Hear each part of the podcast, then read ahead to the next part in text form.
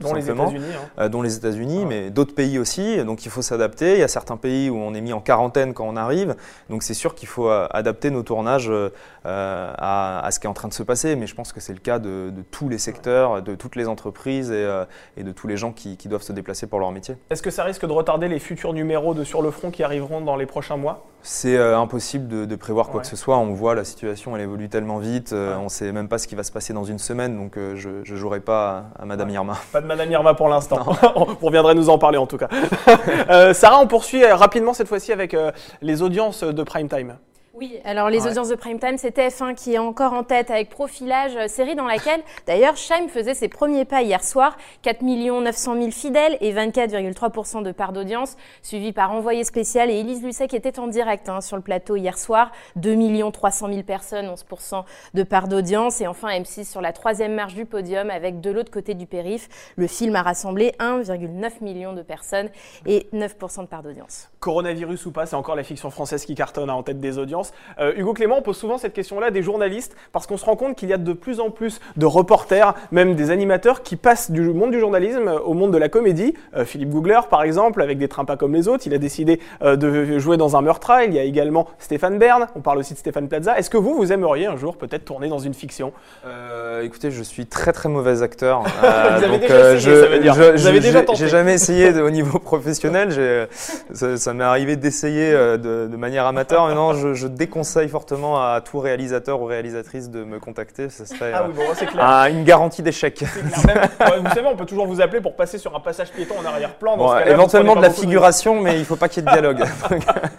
Bon, au moins l'appel est lancé, pas d'appel. Hein, c'est voilà, c'est- la règle. Euh, Sarah, on poursuit ces news médias. On les termine même avec cette fois-ci la colère de- d'Angèle, hein, cette, euh, cette chanteuse contre le magazine Paris Match. Oui, cette semaine, elle fait la une de l'hebdomadaire. Elle est assise, euh, porte un, un ensemble rose, vous allez le voir à l'écran. Et ce titre, Génération Angèle, subversive mais pas agressive. Un titre qui n'a pas plu à la principale intéressée. Elle écrit sur Instagram, enfin, elle dénonce plutôt le, sexisme de cette couverture. Au-delà du fait qu'il vende cette photo sans mon consentement, il rallie mon image, mon nom et toute une génération carrément dans la case de jeunes filles en rose qui osent donner son avis. Heureusement que je ne fais pas partie de ces vilaines féministes violentes et hystériques, écrit-elle, des messages qui s'accompagnaient aussi Voilà, le magazine n'a pas encore répondu à ces commentaires. Alors c'est vrai qu'aujourd'hui le, thème du sexisme est en plein cœur de l'actualité, notamment avec les Césars. hein. on se souvient euh, de cette euh, voilà de cette cérémonie qui a fait couler beaucoup d'encre entre les 12 nominations de Roman Polanski, Adèle Haenel qui quitte la salle. Est-ce que vous êtes sensible, vous, Hugo Clément, à cette euh, émergence de la prise de parole des femmes, à cette libération de la prise de parole des femmes? Bien sûr, Ouais. il faut la saluer. Il faut la saluer, ouais. Et dans le monde du journalisme, vous sentez que c'est aussi en train de changer? On sait que dans le monde de la télévision, tout n'est pas rose également euh, euh, pour les femmes. Est-ce que vous, à votre échelle, vous voyez aussi euh, que le- les rapports hommes-femmes sont en train de changer petit à petit? Oui, je pense que c'est en train d'évoluer dans le bon sens. Après, je laisse les personnes concernées, Ouais. c'est-à-dire les femmes, euh, donner leur avis, parce que moi, je suis pas touché par les discriminations sexistes, donc je peux pas trop m'exprimer sur le sujet, mais je pense, j'espère que ça va évoluer dans le bon sens. Très bien, vous, vous êtes touché par l'écologie, en tout cas, on l'a vu dans le premier numéro de Sur le Front, et on va le voir dans le deuxième, il est consacré au glacier. Il y a de très belles images et il est passionnant. On en parle tout de suite dans l'interview du Buzz TV.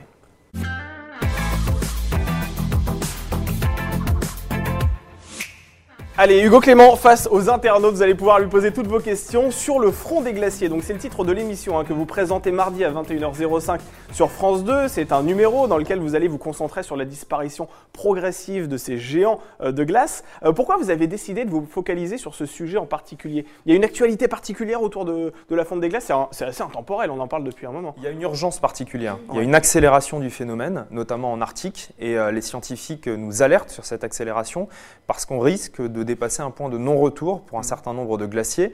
Euh, les glaciers des Alpes, comme la mer de glace, certains scientifiques nous disent que c'est déjà un peu trop tard pour euh, stopper le phénomène. On peut le ralentir, mais le stopper complètement, c'est compliqué. Et en Arctique aussi, euh, les scientifiques nous alertent sur la nécessité de réagir très très vite si on veut éviter une catastrophe, puisque comme je l'expliquais, euh, la banquise arctique, les glaciers de l'Arctique jouent le rôle de régulateur du climat. Ils permettent, au, climat de ne pas se réchauffer trop vite. S'ils disparaissent, les conséquences seront dramatiques pour tout le monde, y compris en France. Alors justement, il y a péril dans la demeure. Qu'est-ce qu'il faut faire pour sauver ces glaciers? Alors il y, a plusieurs, il y a plusieurs choses, il y a plusieurs pistes d'espoir, c'est ce qu'on explique dans le documentaire. Il y a des scientifiques qui cherchent des solutions techniques pour ralentir la fonte, notamment des scientifiques suisses qui ont trouvé une solution pour réenneiger les glaciers à partir de l'eau de fonte de ces, de ces, mêmes glaciers sans utiliser d'énergie, ce qui permet de, de, protéger le glacier contre les rayons du soleil et donc de ralentir la fonte. Mais la vraie solution, et encore une fois c'est ce que disent les glaciologues, c'est de réduire au niveau international drastiquement nos émissions de gaz à effet de serre. c'est le moyen d'action principal sur lequel il faut agir. Et euh, il y a de l'espoir puisque on sait que quand la communauté internationale se met d'accord pour euh, faire évoluer de mauvaises pratiques, c'était le cas par exemple des gaz qui ont fait le, trou, dans le fameux trou dans la couche d'ozone qui était causé par les gaz euh, présents dans les aérosols, qui ont tous été interdits par tous les pays du monde. Et ben aujourd'hui, on voit que ce trou dans la couche d'ozone qui est au-dessus de l'Antarctique, il commence à se, réduire et dans 50 ans, il aura peut-être complètement disparu. Donc c'est la preuve et c'est l'espoir de se dire que quand la communauté internationale décide de prendre des décisions euh, radicales de manière unanime, on arrive à avoir un impact concret sur nos écosystèmes et sur l'environnement. Alors là, vous parlez effectivement de la communauté internationale, donc à l'échelle des pays, mais moi, admettons, j'ai envie demain de faire en sorte que les glaciers puissent survivre, ne puissent, ne plus fondre, qu'est-ce que je dois faire? Concrètement, à l'échelle euh, des particuliers, qu'est-ce qu'on peut faire? Alors déjà, c'est très important de dire que euh, c'est pas à l'échelle individuelle qu'on est responsable de ce qui est en train de se passer. On n'a pas à se sentir individuellement coupable de la fonte des glaciers, parce qu'on est prisonnier d'un mode de vie, d'un mode de vie de confort, qui fait qu'on a inévitablement, collectivement, un impact très fort sur les glaciers. Mais il y a aussi des choses à faire à l'échelle individuelle sans se sentir coupable pour autant. Euh, c'est d'essayer de réduire dans les domaines euh, dans lesquels on se sent capable d'agir nos émissions de gaz à effet de serre. Ça peut être effectivement euh, dans nos moyens de transport, ça peut être dans nos activités numériques qui, mhm. on le sait aujourd'hui, dépensent beaucoup d'énergie et émettent beaucoup de gaz à effet de serre. Ça peut être dans notre alimentation. On le sait maintenant, la viande, la pêche sont des gros secteurs émetteurs de gaz à effet de serre. Donc on peut aussi réduire cette alimentation très carnée qui existe aujourd'hui. Il y a plein de méthodes euh, pour réduire un peu dans tous les secteurs nos émissions de gaz à effet de serre, mais c'est collectivement qu'on y arrivera. Ça passe évidemment d'abord par une action individuelle, mais c'est surtout euh, une action collective vers laquelle il faut se diriger. Sarah, des questions? Oui, j'ai des premières questions. On va d'abord saluer Elisabeth qui est avec nous sur la page TV Magazine. Bonjour, une question Elisabeth. de Mallory sur euh, le Figaro.fr qui se demande si vous avez rencontré des difficultés sur le tournage, euh, des galères, euh, des galères de tournage. Grosse galère, grosse galère ah. parce que l'environnement est extrême hein, et, complexe, notamment pour ne prendre qu'une seule anecdote, au, Pérou, on est allé tourner sur les, glaciers de la Cordillère Blanche qui sont parfois au-dessus de 5000 mètres d'altitude. donc on n'est pas des alpinistes professionnels, on n'est pas forcément habitué à des altitudes pareilles et on a eu beaucoup de difficultés à tourner euh, par manque d'oxygène. Euh, plusieurs membres de l'équipe se sont sentis euh, assez mal. Il y a même un, caméraman qui a fait un malaise qui nous a pas mal inquiété. Donc on a dû redescendre un peu en urgence. donc ouais, il y, a eu, il y a eu des galères physiques de tournage. Et puis au pôle Nord aussi, pendant l'opération de, de, récupération de Maekorn, on a eu quelques frayeurs en mer quand on naviguait de nuit avec moins 30 degrés dehors et au milieu des icebergs. On n'était pas forcément très serein en permanence. Justement, c'est l'un des moments forts hein, de ce numéro consacré au glacier euh, sur France 2. Euh, ces deux explorateurs, Mike Horn et son acolyte, ont failli mourir hein, clairement de faim et d'épuisement. Est-ce que vous pouvez rappeler ce qui leur est arrivé exactement? Comment sont-ils arrivés là, piégés dans les glaces? Alors le défi de Mike Horn et Borge Ausland, c'était de traverser la banquise arctique euh, en cette période-là de l'année, en partant de, de, l'Alaska et en traversant via le pôle Nord pour arriver au Svalbard, qui est un défi sportif exceptionnel. Normalement, ils devaient mettre 60 jours parce qu'en cette période de l'année, ils doivent trouver de la glace solide au pôle Nord. Ça semble logique. Si au pôle Nord, il n'y a pas de glace solide euh, pendant l'hiver, où est-ce qu'on va en trouver? Donc ils étaient censés traverser à ski et mettre deux mois, sauf que euh, la banquise en ce moment est en train de se désagréger à cause de températures extrêmement euh, inhabituelles et très chaudes. Et donc ils ont trouvé beaucoup de ce qu'on appelle des veines d'eau libre, c'est des sortes de rivières sur la banquise qu'ils ont dû traverser en canoë, donc ça prend beaucoup plus de temps, et surtout de la glace très très fine. Mike Horn le disait, en 2006 il était déjà allé au pôle Nord, il avait mesuré 2 à 3 mètres de glace. là ils sont passés au pôle Nord, des endroits où il y avait à peine 5-10 cm de glace. Il est même tombé dans l'eau à un moment en pensant que c'était de la glace solide et en fait il est tombé dans l'océan Arctique. Donc c'est le changement climatique qui a complètement bouleversé leur, leur expédition. Et pourquoi c'était important pour nous de donner la parole à, Mike et euh, de participer à cette opération? Parce que c'est un des seuls témoins oculaires de ce qui se passe sur la banquise arctique. On a des données par satellite, on sait évaluer l'évolution de la superficie, mais on ne sait pas précisément ce qui se passe, on ne sait pas précisément l'épaisseur de la glace et on a besoin de gens qui peuvent témoigner de ce qu'ils ont vu, de ce qu'ils ont vécu c'est très important pour la prise de conscience. Comment vous avez fait pour filmer son sauvetage? Est-ce que c'est sa fille, euh, Jessica, je crois, hein, qui est venue vous voir en vous disant tiens, ce serait intéressant de filmer euh, ce qui se passe au C'est nous qui l'avons contacté. on, était, on était au Svalbard et on a vu sur, sur les réseaux sociaux le message de détresse entre guillemets de, de Mike Horn quand il disait qu'il était dans une situation compliquée. Et du coup, on a contacté son équipe, sa fille, on a dit ben, nous, on est là, on aimerait participer à cette opération. Euh, parce que c'est intéressant euh, du point de vue euh, changement climatique, ce qui est en train de se passer avec votre père. C'était très compliqué en termes de logistique de tourner là-bas, c'est un milieu hostile C'était compliqué, mais je pense qu'à côté de la galère de, Mike et Borgé sur la banquise, qui était, il faut bien l'imaginer qu'à cette période-là de l'année, c'est nuit 24 heures sur 24. Il n'y a pas une seule lueur. ils sont seuls sur la banquise. ils, étaient, ils ont passé 87 jours seuls, avec des températures qui varient entre moins 40 et 2 degrés avec de la pluie. Ça aussi, c'est hallucinant. C'est ce que Mike nous raconte dans son témoignage. Il nous dit, au pôle Nord, en novembre, il a fait 2 degrés et il a plu. Et il en croyait pas ses yeux lui-même. Euh, Borgé lui a dit Mike, Mike, sors de la tente, il les pleut. températures sont, sont négatives. normalement, euh, jamais il fait 2 degrés euh, au pôle Nord, jamais il pleut au pôle Nord au mois de novembre. C'est totalement anormal. Et le lendemain, il faisait moins 40. Donc c'est une météo qui est totalement déréglée, un climat qui est en train d'être bouleversé à de grande échelle. Allez, ça on retourne du côté de la page Facebook de TV Magazine. Ouais, et j'ai plusieurs internautes qui me demandent si vous avez changé vos habitudes dans votre quotidien, euh, au niveau de l'alimentation, ah euh, je sais pas, la consommation, les transports. Mhm. Euh, qu'est-ce que vous avez changé? Bah, Alors moi, comme beaucoup de Parisiens, j'ai la chance de ne pas avoir de voiture, donc je, je, me déplace pas en voiture. la voiture à Paris est assez compliquée, paraît-il. Voilà, il paraît. je sais pas, je la, la prends pas. Mais voilà. et, et j'ai une moto électrique. Alors je sais qu'il y a des débats sur l'impact environnemental de l'électrique, mais avec les batteries qui sont mal recyclées. Voilà, globalement, c'est quand même, il y a, en tout cas, il y a beaucoup moins d'émissions euh, quand on se déplace en, moto électrique.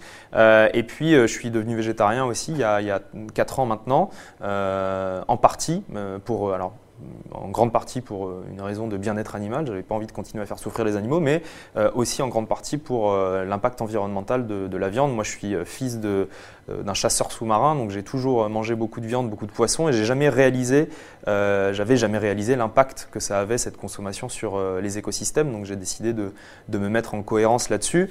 Et puis après, pour voilà, pour les vacances, j'évite de partir à l'autre bout du monde. J'essaie d'aller là où on peut aller en train. donc je voilà, j'essaye à mon niveau de euh, de, faire ce que je peux. Je suis euh, loin d'être exemplaire et ça c'est très important de, le marteler. Personne n'est exemplaire ou en tout cas très peu de personnes.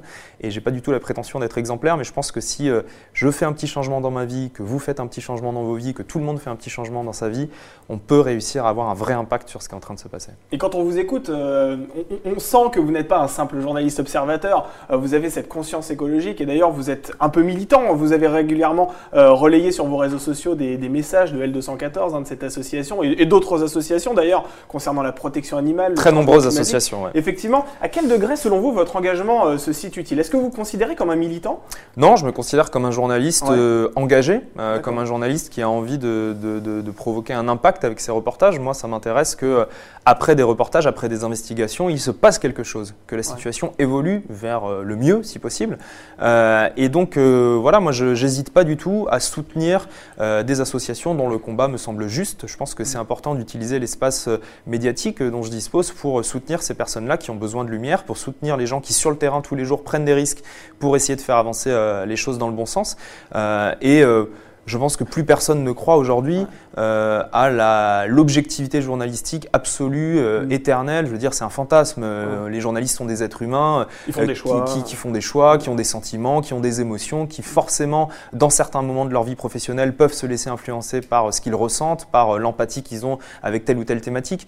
Donc voilà, moi je pense qu'il faut maîtriser cette subjectivité qu'on a toutes et tous, qu'il faut absolument rester honnête. Et ça, c'est pour moi le, le point le plus important dans le journalisme, c'est qu'il faut faire les choses honnêtement. Il ne faut pas vouloir tordre la réalité, tordre les faits pour les faire correspondre à ce qu'on pense. Là, c'est plus du journalisme, ça devient euh, euh, de la malhonnêteté. Euh, mais tant qu'on est honnête, j'ai absolument aucun problème avec laisser transparaître un peu d'empathie. Alors, votre empathie et votre engagement sont très pacifiques, contrairement à certains militants qui ont davantage recours à la violence. On a pu voir notamment à Lille des boucheries saccagées pour protester contre la consommation de viande. On a vu également des actions coup de poing, parfois de Greenpeace, assez violentes aussi. Est-ce que vous pensez que ce militantisme... Greenpeace, ils ont rarement des actions violentes. Ça peut... C'est des actions, c'est des actions euh, symbolique. Euh, c'est des actions coup de poing, mais c'est pas des actions violentes. Greenpeace, ils n'ont jamais agressé personne. Est-ce que vous pensez que ce militantisme, notamment notamment pour la cause animale, puisque c'est ce qui revient souvent dans les médias. Est-ce que vous pensez que ça passe toujours par la violence? Est-ce que non, ça doit pas du tout. par la Moi, violence? je pense que c'est une grave erreur de penser qu'on fait avancer les choses en allant taguer une boucherie. Je trouve que c'est totalement stupide déjà. Mhm. Euh, c'est pas la faute du boucher s'il y a un système global d'exploitation euh, des animaux. Euh, donc, euh, pour moi, c'est à la fois contre-productif et scandaleux, et c'est bah, de la délinquance qui doit être sanctionnée par les lois qui existent. Et voilà. Après, de là à dire que c'est du, comme on l'entend parfois, du terrorisme, etc. Je pense qu'il faut euh, euh, raison garder sur les mots qu'on utilise, parce que le, le terrorisme, ça, surtout en France, je pense qu'on l'a, on l'a bien vécu, on sait ce que ça représente, et il faut utiliser les mots qui correspondent à la réalité des faits. Mais évidemment que je ne suis pas du tout en accord avec ces méthodes d'action, euh, et notamment parce que ça ne fonctionne pas. On n'a jamais euh, fait changer d'avis les gens en étant violent avec eux, ça ne marche pas. Il faut, il faut, Mm. il faut informer, il faut convaincre, il faut débattre, mais il ne faut pas euh, jamais être violent, ni par les mots, ni par les actes. Allez, avant de passer à la suite de notre interview, Sarah, on reprend une question? Oui, allez, de Valérie sur la page, euh, enfin sur le Figaro.fr, euh, qui se demande si vous avez toujours des contacts avec les membres du petit journal, Ah. euh, maintenant quotidien. Ouais, bien sûr. Bah, moi, je suis toujours très, très, très ami avec Martin. hein, c'est un de mes meilleurs amis encore aujourd'hui, et, et j'ai encore des contacts avec plein de gens de, de l'équipe. Ouais. Vous regardez Oui, oui, l'émission toujours Ça m'arrive encore, ouais. ouais, ouais. Alors Ouais. je regarde moins forcément que quand j'y, bossais, parce que je, quand j'étais en vacances, enfin quand, quand, quand j'étais là-bas, j'avais l'occasion de regarder plus, mais, euh, mais oui, ça m'arrive encore. Je, je zappe entre, entre plusieurs choses. Et vous êtes aussi de temps en temps dans Touche pas à mon poste. Ça ne Ouais. vous empêche pas d'être dans le talk Mais show pas du tout. concurrent de temps euh, en temps non, non, ouais, pas du tout. Ça me dérange pas. Moi, je, moi, je, je parle euh, pour défendre euh, les documentaires, Bien pour sûr. défendre les thématiques qui m'intéressent. je parle au plus grand nombre et il n'y a aucune raison de ne pas aller chez Cyril euh, Hanouna quand, il m'invite. Alors justement, juste avant, ah, on, va parler de, quotidien, euh, deux trois questions dans, quelques instants, mais avant, je voulais vous faire réagir concernant l'audience du premier numéro euh, de Sur le Front qui a rassemblé 1,6 million de téléspectateurs. Alors on a parlé d'une audience décevante. Vous, vous avez analysé ce chiffre comment? Non, bah alors déjà, euh, c'est pas 1 600 000 téléspectateurs, c'est 2 millions parce qu'il y a eu euh, 300 000, plus de 300 000 euh, replays. Donc c'est vrai qu'on a un peu une manière euh, datée d'évaluer l'audience. On prend en compte que les gens qui sont à un instant T devant la télé. On sait que les usages aujourd'hui, ils ont, ils ont vachement évolué, surtout Mm. les gens de ma génération qui regardent très peu la télé. Euh, donc non, moi je trouve que c'est euh, une audience très, euh, très satisfaisante pour un format euh, exigeant, un film de deux heures sur l'environnement. Euh, voilà, c'est pas quelque chose de facile à la télé, et donc euh, on, est, on est très content de l'audience. Et puis surtout, on est très content de l'impact qu'a eu ce film sur les euh, associations qui étaient présentes dans le, le documentaire, qui ont vu euh, les adhésions exploser, les dons exploser, et euh, sur l'impact aussi sur les réseaux sociaux. Pour moi, l'impact sur les réseaux, il est au moins aussi important que l'impact euh, à la télé euh, traditionnelle, on va dire, parce que euh, ça permet de toucher toute une frange de la population qui n'est pas présente devant, euh, devant la télévision. Et euh, en l'occurrence, sur le front des océans, on a fait plus de 7 millions de vues sur Ouais. les réseaux sociaux avec les formats qui étaient dérivés du documentaire. Donc il y a des, des millions et des millions de personnes qui ont vu ce documentaire de manière différente, à des moments différents. Mais l'important, c'est que c'est qu'ils l'aient vu et que, et que ça les ait intéressés surtout. C'est intéressant ce que vous dites quand vous dites que le pari n'était pas si évident que ça. Et c'est vrai, on se rend compte aujourd'hui que l'écologie est omniprésente dans nos vies. Tout le monde a cette conscience aujourd'hui. hein. on, est tous, on fait tous attention à notre consommation de plastique, etc. C'est très concernant. Et pourtant, dès lors qu'il y a une émission en lien avec l'écologie, on se rend compte qu'elle ne rencontre pas forcément des, des sommets d'audience. Il n'y a pas eu ce déclic, on dirait, dans Bah, la population. Des sommets d'audience, euh, non, c'est sûr, mais de toute manière, une, une émission, euh, on va dire un magazine, un documentaire Ouais. à la télé, aujourd'hui, ne rencontre pas des sommets d'audience. Les sommets d'audience, c'est les contenus de divertissement. Ouais, ou de fiction, Euh, ouais. Ou de fiction, voilà, c'est c'est la fiction, c'est le divertissement qui fait des cartons d'audience et c'est normal parce que les gens ils ont envie de se détendre le soir, ça peut se comprendre. Euh, donc est-ce que ça veut dire pour autant qu'il ne faut pas faire de magazine, qu'il ne faut pas faire de reportage, Mm. qu'il faut pas faire d'information Non, euh, c'est- il ne faut pas avoir l'ambition de faire 15 millions de téléspectateurs avec un format euh, informatif, c'est Ouais. normal. Euh, mais c'est très important de le faire et surtout c'est des contenus qui ont une vie euh, longue avec le replay. Le premier, le première émission elle est restée un mois en replay, Ouais. il y a il y a plus de 300 000 personnes qui l'ont regardé en replay et qui ont une vie sur les réseaux sociaux maintenant qui est très active et qui touche euh, énormément, énormément de gens. Alors justement, tout à l'heure, Sarah parlait euh, du petit journal hein, au- auquel vous avez participé pendant quelques années sur Canal+. Il y a eu également Quotidien euh, sur TMC. Vous couvriez à cette époque-là l'actualité politique. Vous alliez voir des responsables, vous alliez un petit peu les bousculer. Est-ce que ça vous manque cet exercice-là? Vous faites tout, tota- totalement autre chose aujourd'hui? Euh, pas du tout. Alors, Ça le... vous manque pas? Non, alors j'ai adoré le faire. Ouais. Euh, c'était vraiment, euh, vraiment super. C'était une super période. En plus, c'était la campagne présidentielle, donc Ouais. c'est la meilleure, meilleure période pour un journaliste politique, Mm. la plus agréable pour travailler. Enfin, agréable. Je sais pas si c'est le mot parce que j'ai fait la campagne Fillon, donc euh, c'était euh, Oui, pas forcément toujours agréable, mais en tout cas la plus intéressante. Journalistiquement parlant, journalistiquement c'était intéressant, parlant, ouais. euh, mais ça me manque pas parce que euh, j'en avais un peu marre du journalisme politique, j'en avais un peu marre des meetings, de parler tout le temps avec des militants. Oh, parce que voilà, ça, tourne un peu en rond. Hein, globalement, ça tourne un peu en rond. Et, je pense que beaucoup de gens pensent la même chose que moi. en dehors des campagnes où il y a vraiment des enjeux très forts, moi, ça m'intéresse moins aujourd'hui la politique. Alors pas la politique au sens euh, macro ah euh, du terme, c'est-à-dire pas la politique mm. sur les grandes décisions mm. qui vont faire évoluer notre société, notamment en matière d'écologie, mais plus la politique, les jeux d'alliance, les petites phrases. Bon, ça m'a amusé pendant un moment, c'était très intéressant, mais aujourd'hui, euh, c'est plus vraiment ce que j'ai envie de faire. Aujourd'hui, admettons, vous avez encore cette fonction, vous allez sur le terrain, vous devez aller invectiver, enfin pas invectiver, le mot est mal choisi, mais vous devez aller questionner effectivement un membre du gouvernement. Quel serait ce membre du gouvernement, par exemple, et qu'est-ce que vous lui demanderiez? Oh, bah il y, a, beaucoup de gens à qui j'aimerais poser des questions sur la, question environnementale. Euh, mais, euh, mais je pense que la, personne euh, à qui j'aimerais le plus poser des questions, c'est le président de la République, puisque c'est lui qui décide. Hein. Voilà, on ne va mm. pas se mentir, c'est pas les ministres qui décident, c'est le président de la République. Donc voilà, lui demander qu'est-ce qu'il compte mettre en place concrètement dans les, dans les mois et les années qui viennent sur les, thématiques environnementales, parce qu'il y, y, a des actions très concrètes qu'on peut prendre très très vite, notamment sur la question animale. Mm. on peut mettre fin à certaines pratiques qui n'ont aucun impact économique, par exemple la chasse à cour, qui J'en prends un exemple parmi les, qui est un loisir. C'est juste des gens qui se déguisent pour s'amuser, aller tuer des animaux en les faisant souffrir pendant des heures. Un exemple parmi d'autres, mais pourquoi on continue à autoriser cette pratique-là alors qu'elle est interdite dans la plupart des pays européens et notamment en Angleterre où il y avait une vraie tradition de chasse à cour, contrairement à la France. La corrida également, j'imagine que vous y êtes La corrida, évidemment, je suis totalement opposé à la corrida. De toute manière, à partir du moment où on fait souffrir un animal juste pour s'amuser, euh, je ne vois pas vraiment quel argument il peut y avoir euh, pour justifier euh, l'existence de cette pratique-là. Alors la tradition, pour moi, ce n'est pas un argument parce qu'avec la, la, tradition, on peut justifier absolument tout et n'importe quoi. on peut justifier les pires choses avec la tradition. Donc l'argument de la tradition n'en est pas un pour moi. Eh bien, on a une dernière rubrique qui est notre tradition, c'est le sucré salé. On va y passer dans quelques instants. C'est important les traditions. C'est important. Le mec qui se contredit. ça, exactement. Finalement, dans notre émission, c'est important. Mais on va refaire un, petit tour du côté des Allez, Je vais lire le commentaire de Jacques. Bravo Hugo pour votre engagement. Merci Jacques. Euh, Elisabeth qui est toujours avec nous, hâte de voir cette émission mardi. Et euh, allez, je pose la dernière question de François. Sur quoi porteront vos prochains reportages ah euh, bah, Les prochains reportages, alors là, je vais faire comme le ministre de la Santé, je vais dire à l'heure où je vous parle. à l'heure où je vous parle, à l'heure où je vous parle, ça sera sur les, les animaux sauvages la grande extinction des animaux sauvages. Euh, on a perdu 60% euh, des, mammifères ces, 30 dernières années. Donc euh, il y a plusieurs espèces qui sont aujourd'hui sur le fil entre l'existence et la disparition. et donc on a envie de s'intéresser à ces espèces-là, à cette grande extinction qui est en train de toucher notre planète. Très bien, alors on va passer à notre tradition. Désolé pour ce mot Hugo Clément, ça s'appelle le sucré salé, c'est notre dernière rubrique facile, on vous soumet deux propositions, il faut que vous n'en choisissiez qu'une et vous pouvez évidemment la justifier si vous le souhaitez. On va commencer avec une très facile, Greta Thunberg ou Donald Trump euh, Greta Thunberg. Voilà, celle-là, elle était facile. je pense que là, ça pouvait pas être plus facile comme, euh, comme choix. Bernard de la Villardière ou Élise Lucet? Élise Lucet. Vous êtes plus client d'envoyer spécial, forcément c'est votre chaîne aussi. Hein, euh, oui, enfin, j'ai une grande admiration pour Élise et pour, euh, pour son travail, pour ce qu'elle a réussi à construire. Euh, je veux dire, cache investigation, envoyé spécial, elle a réussi à en faire des, des références en matière d'investigation et de, et de, journalisme. Et pour moi, c'est un des modèles à suivre, Élise Lucet, donc sans hésitation. Martin Veil ou Étienne Carbonnier?